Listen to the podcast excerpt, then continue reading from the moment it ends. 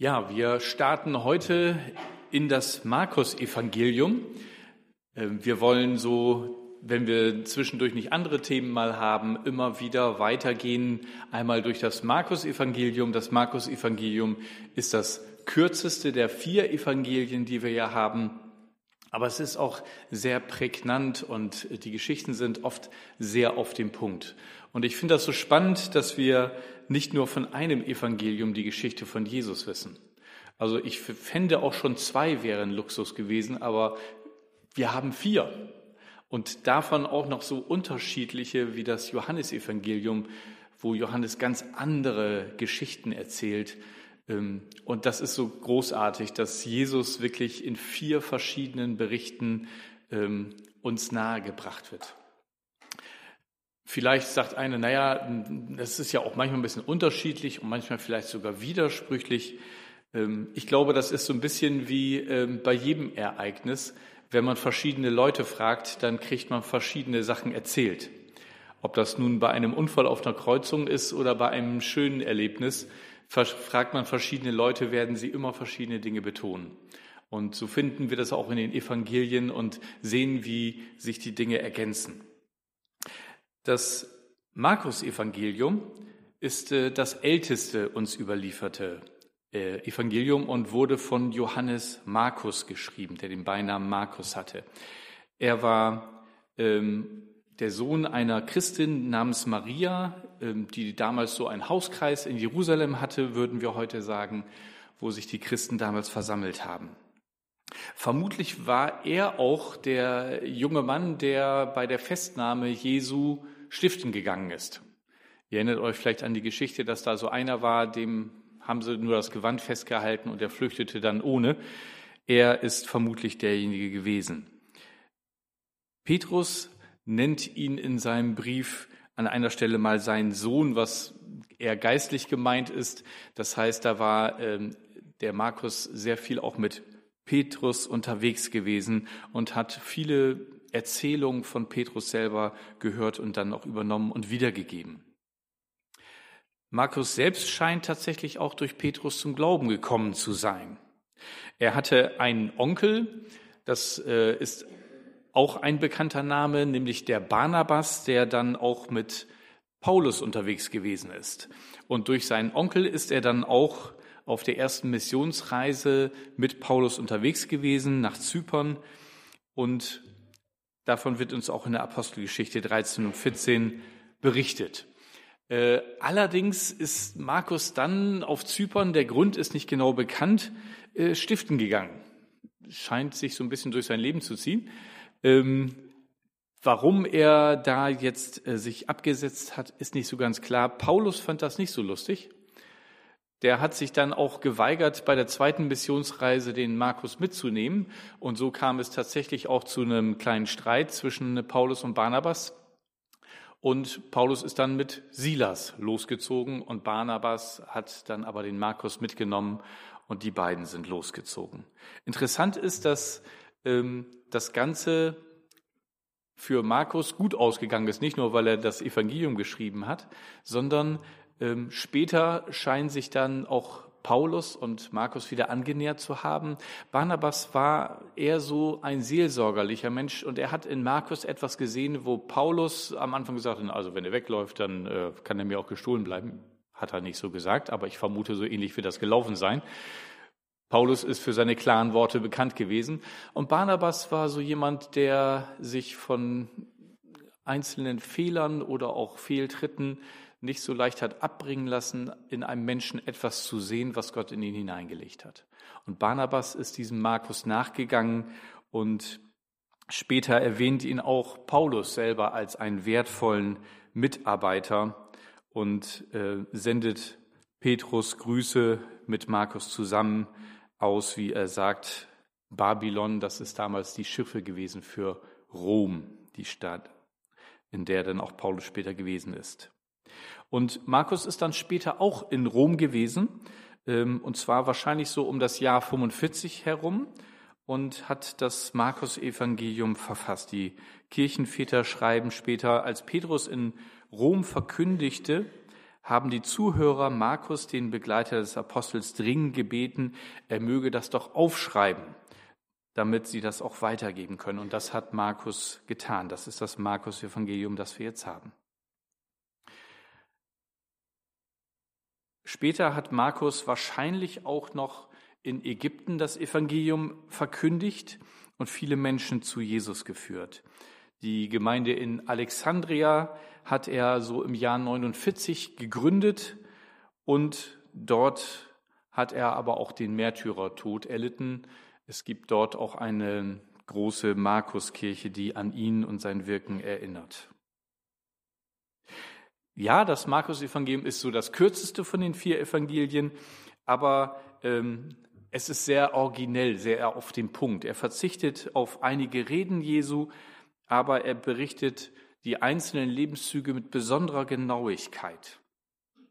Sehr wahrscheinlich ähm, hat er dieses Evangelium ähm, geschrieben, um es den Leuten, die noch nichts von Jesus gehört haben, also Leuten außerhalb des Volkes Israel, genauer zu erklären, was das ist. Und er macht sich sehr viele äh, Mühe, aramäische Ausdrücke zu übersetzen und auch die israelischen Gebräuche für Außenstehende zu erklären. Und jetzt kommen wir zu den ersten Versen, die wir in Markus 1, 1 bis 8 finden. Und zwar geht das so los. Ich lese in der Übersetzung von Neues Leben. So beginnt die gute Botschaft von Jesus Christus, dem Sohn Gottes. Im Buch des Propheten Jesaja steht, siehe, ich sende meinen Boten vor dir her. Er wird dir den Weg bereiten. Er ist eine Stimme, die in der Wüste ruft. Schafft Raum für das Kommen des Herrn. Ebnet ihm den Weg. Dieser Bote war Johannes der Täufer. Er lebte in der Wüste und forderte die Menschen auf, sich taufen zu lassen, als Zeichen dafür, dass sie sich von ihren Sünden abgekehrt und Gott zugewandt hatten, um Vergebung ihrer Sünden zu erhalten. Aus ganz Jerusalem und Judäa strömten die Menschen in die Wüste hinaus, um Johannes zu sehen und zu hören. Und wenn sie ihre Sünden bekannten, taufte er sie im Jordan.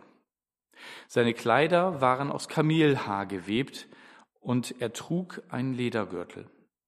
Seine Nahrung bestand aus Heuschrecken und wildem Honig. Er verkündete, bald wird einer kommen, der stärker ist als ich. Ich bin nicht einmal wert, sein Diener zu sein. Ich habe euch nur mit Wasser getauft, aber er wird euch mit dem Heiligen Geist taufen.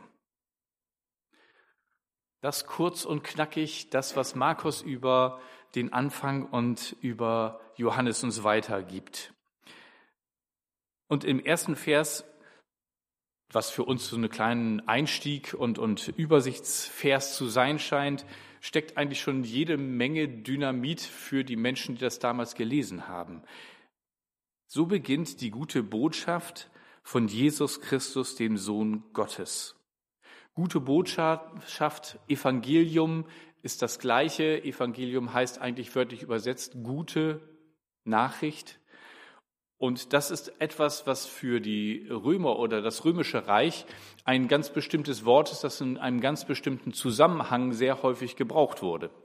Nämlich, das römische Reich hat oft Krieg geführt, und so war, gab es auch immer ganz viele Boten, die dann immer der Zentrale in Rom melden mussten, ähm, was denn jetzt vor Ort geschehen ist, ob die Schlacht gewonnen wurde, der Krieg und so weiter.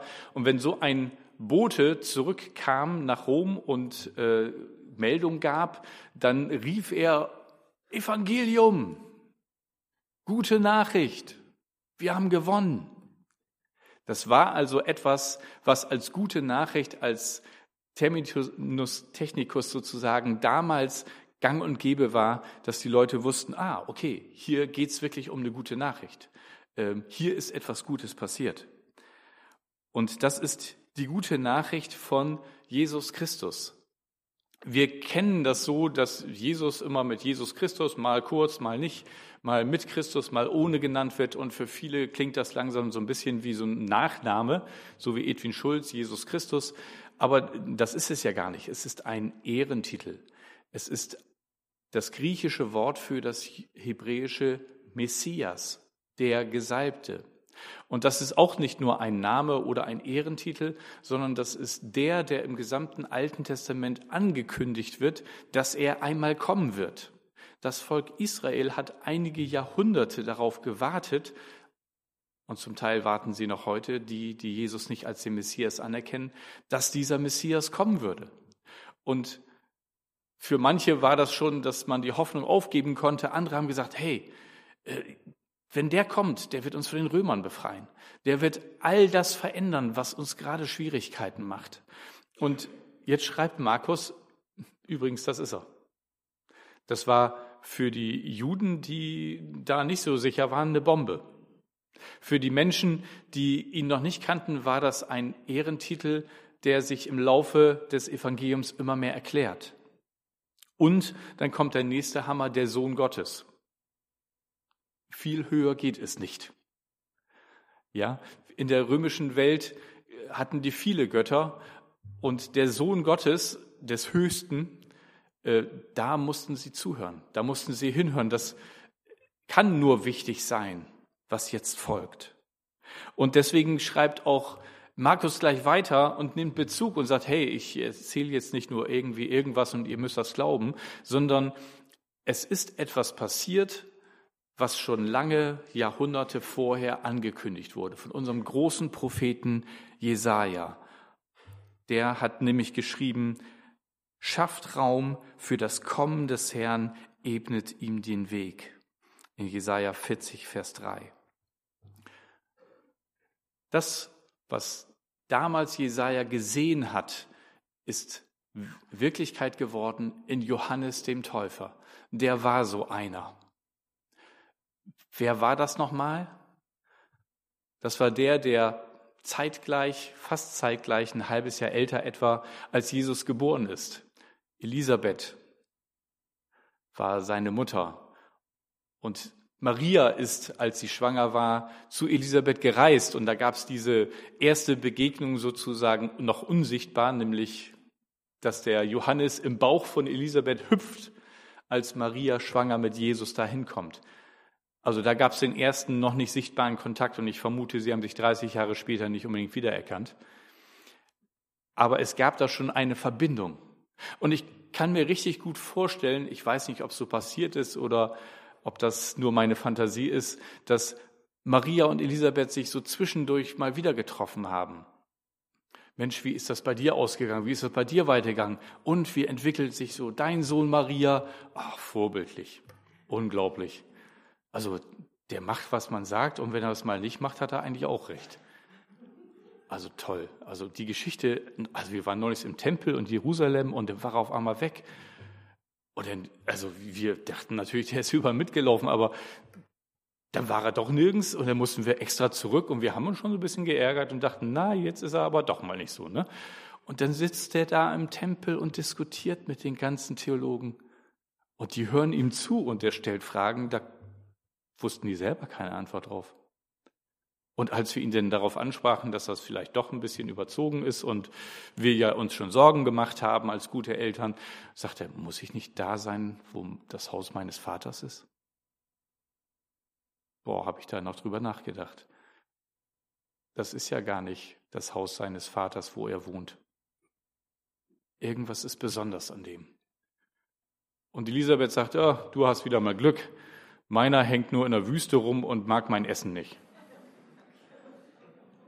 Er äh, trägt so komische Sachen hier und ständig knabbert er an Insekten rum und isst irgendwas, was er da findet. Ähm, ich weiß nicht, wo das noch drauf hinauslaufen wird. Ja, und darauf ist es hinausgelaufen. Er geht in die Wüste. Ich weiß nicht, was ihr tun würdet, wenn ihr die Idee hättet, ihr habt was ganz Wichtiges zu sagen. Ihr müsst etwas dringend den Menschen weitergeben, weil es existenziell wichtig ist, dass sie das hören. Also in Bielefeld wird man wahrscheinlich auf den Jahnplatz gehen oder ins Loom oder irgend sonst wo, weil da hätte man die Chance, viele Menschen anzutreffen. Johannes geht in die Wüste. Nicht so der Ort, wo man die Chance hat, besonders viele Menschen zu treffen. Aber ich vermute, dass Gottes Geist ihn dahin gebracht hat, wie er auch später dann Jesus in die Wüste führt. Und dort fängt er an zu reden und die Leute kommen zu ihm raus in die Wüste. Warum machen sie das? Ich meine, irgendwie müssen sie ja davon gehört muss der Erste diesen komischen Kauz da in der Wüste gehört haben und es muss gefallen sein. Es muss ihn angesprochen haben und dann ist der Jerusalem unterwegs, ihr glaubt das ja nicht. Da stand einer mitten in der Wüste und hat geredet, mich angesprochen. Und irgendwie dachte ich erst, das wäre ein Spinner, aber boah, der hat mich voll getroffen und ich habe gemerkt, ich muss was ändern in meinem Leben. Und so hat sich die Nachricht verbreitet. Weil da Menschen in die Wüste zu ihm rausgegangen sind und verändert wiederkamen. Weil sie nicht nur davon geredet haben, sondern irgendwie auch anders gelebt haben. Und so begann eine kleine Reisebewegung in die Wüste raus, weil da jemand war, der ins Herz der Leute gesprochen hat. Und sogar die Schriftgelehrten und Pharisäer, die eigentlich wussten, hey, hier ist das Zentrum der Macht und hier ist auch das Zentrum der Religion. Und wenn jemand eine Frage hat zum Alten Testament, kann er gerne sich bei uns anmelden. Selbst die gingen zu ihnen raus. War nicht so die positivste Begegnung, aber sie sind immerhin hingegangen. Sie wollten wissen, was da eigentlich so spannend ist. Das ist Johannes. Und seine Botschaft ist, kehrt um, denn das Himmelreich ist nahe herbeigekommen. Wir lesen das in den anderen Evangelium. Eigentlich ziemlich schlicht und einfach. Aber das ist seine Botschaft und die zieht die Menschen an. Er sagt, ihr seid einfach in der falschen Richtung unterwegs. Die Ziele, die ihr euch gesteckt haben, sind nicht die Ziele Gottes. Kehrt darum um. Vielleicht seid ihr erst mit Gott unterwegs gewesen. Es war euer Ziel, mit Gott zu leben. Aber irgendwann seid ihr dann falsch abgebogen. Oder ihr habt euch auf dem Weg ablenken lassen.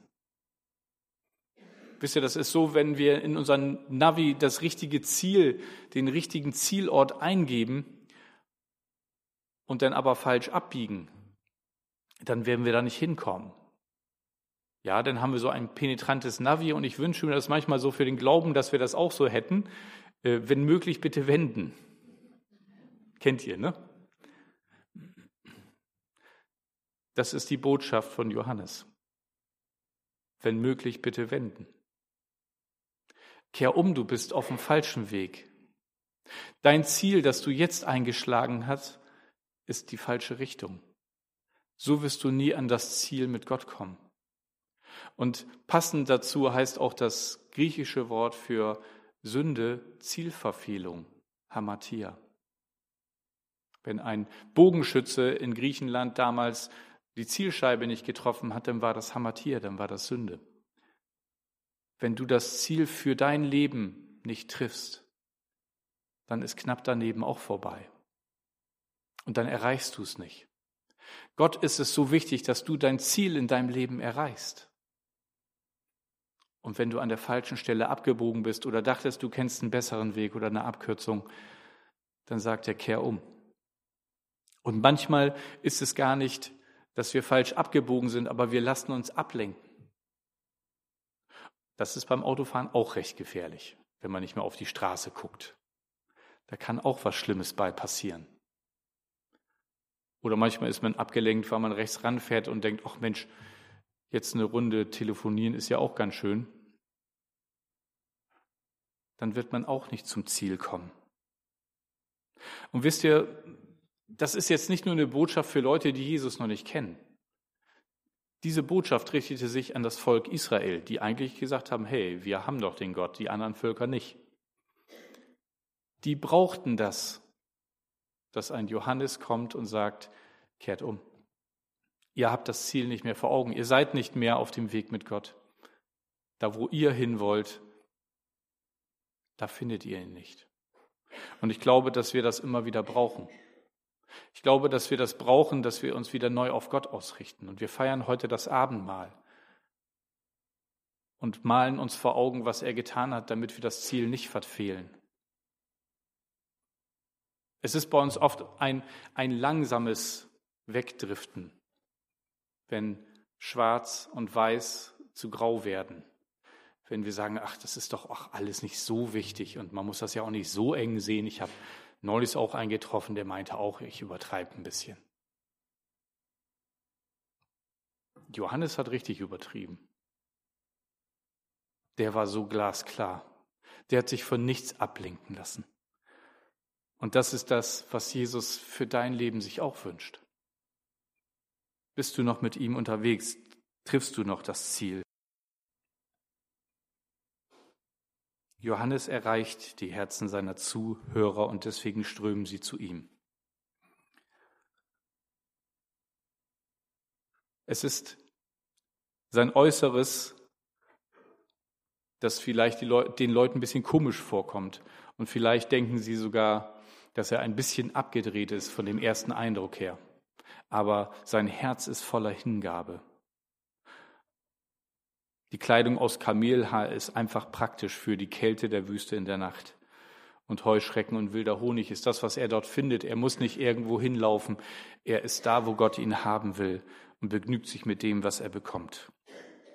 Übrigens, nach dem Alten Testament sind Heuschrecken reine Tiere, also für jeden Juden erlaubt, auch zu essen. Sind übrigens sehr äh, gesund und proteinhaltig zu 50 Prozent.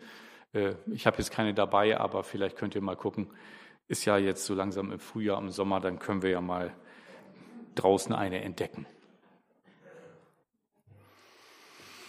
Und wenn die Leute, die zu ihm gekommen sind, sich haben ins Herz treffen lassen von seiner Botschaft, dann hat er sie an Ort und Stelle getauft als Zeichen dafür, dass hier etwas abgewaschen wurde, dass hier jemand umgekehrt ist und die Menschen sind verändert nach Hause gegangen. Aber er hat seinen Erfolg in Anführungsstrichen nicht als etwas genommen, wo er gesagt hat, ja, Mensch, diese Woche Statistik, 50 Prozent mehr Zuschauer und Zuhörer. Wow, wenn ich so weitermache, könnte ich bald eine Zweigstelle in Judäa aufmachen oder so. Nein, er hat gesagt, ich bin's nicht, sondern der, der nach mir kommen wird, der ist noch viel größer als ich. Und nicht mal die Schuhe aufmachen ist etwas, wofür ich würdig bin. so groß ist er, so großartig. Und ich taufe euch mit Wasser, er wird euch mit Feuer, mit dem Heiligen Geist taufen. Johannes war ein Wegbereiter für Jesus. Er hat die Steine aus dem Weg geräumt in den Herzen der Leute, damit da Platz war, wenn Jesus kommt, damit sie vorbereitet waren, dass da noch jemand Größeres kommt, damit sie wieder in Richtung Gott gucken und seinen Sohn erkennen. Und auch dich und mich beruft Gott, dass wir Hinweisschilder sind, lebendige Hinweisschilder auf seinen Sohn. Und ich frage dich, worauf weist dein Leben hin? Was sehen Menschen, wenn sie dich sehen? Sehen sie zuerst dich? An was denken andere zuerst, wenn sie an dich denken? Lustiger Vogel, Draufgänger, Chaot, ordentlicher Kerl, liebevolle Mutter. Alles prima, aber wenn das an erster Stelle steht, wo ist dein Hinweis auf Jesus? Wo erkennen Leute in deinem Leben, dass es Jesus gibt? Bist du so brennend für Jesus, dass du wie Petrus vor dem Hohen Rat sagen kannst, ich kann es ja nicht lassen, von dem zu reden, was wir gesehen und gehört haben. Jesus ist auferstanden. Die Botschaft ist nicht nur eine Botschaft von Ostern. Das ist der Grund, warum wir uns hier treffen. Und seine Auferstehungskraft ist stärker als alle Schwierigkeiten im Leben. Und ja, der Tod hat nicht mehr das letzte Wort. Ich weiß nicht, ob ihr von dieser Busunglücksgeschichte auf Madeira gehört habt, wo dieser Bus den Abgrund gerollt ist und auch ähm, 29 Deutsche waren mit in dem Bus. Und ähm, wer Idea Spektrum hat, hat gesehen, dass auch ein, ein deutsches äh, Ehepaar, ein Pfarrer im Ruhestand mit seiner Frau mit in dem Bus war. Ähm, und sie sind auch tödlich verunglückt. Und sie sind ein Verlust für ihre Kirchengemeinde, weil sie auch ehrenamtlich immer noch viel ähm, evangelistisch unterwegs gewesen sind. Ähm, aus der Gemeinde, wo er Pastor gewesen ist, hier in Minden in der Nähe, sind über die Jahre 40 hauptamtliche Leute in den geistlichen Dienst gegangen. Peter Hane kommt aus dieser Gemeinde, der bekannte Fernsehjournalist und der viele christliche Bücher auch geschrieben hat. Und Sie haben aber vorher schon davon gesprochen, dass wenn Sie irgendwann mal sterben sollten, wollen Sie keine Trauerfeier haben. Sie wollen eine Party weil sie dann das Beste haben, was sie in ihrem ganzen Leben gewollt haben. Nämlich, sie sind bei dem, der gesagt hat, ich bin die Auferstehung und das Leben.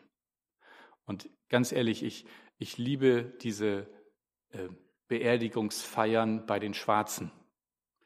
Die feiern wirklich Party, die reden nicht nur darüber. Ähm, ich hoffe, dass das irgendwann mal äh, uns in Deutschland auch diese Kultur mal rüberschwappt. Ähm, ich habe mich bis jetzt noch nicht so richtig getraut oder vielleicht auch noch nicht die Möglichkeit gefunden. Äh, für meine Beerdigung wünsche ich mir das schon mal, also ähm, nur damit das festgehalten ist.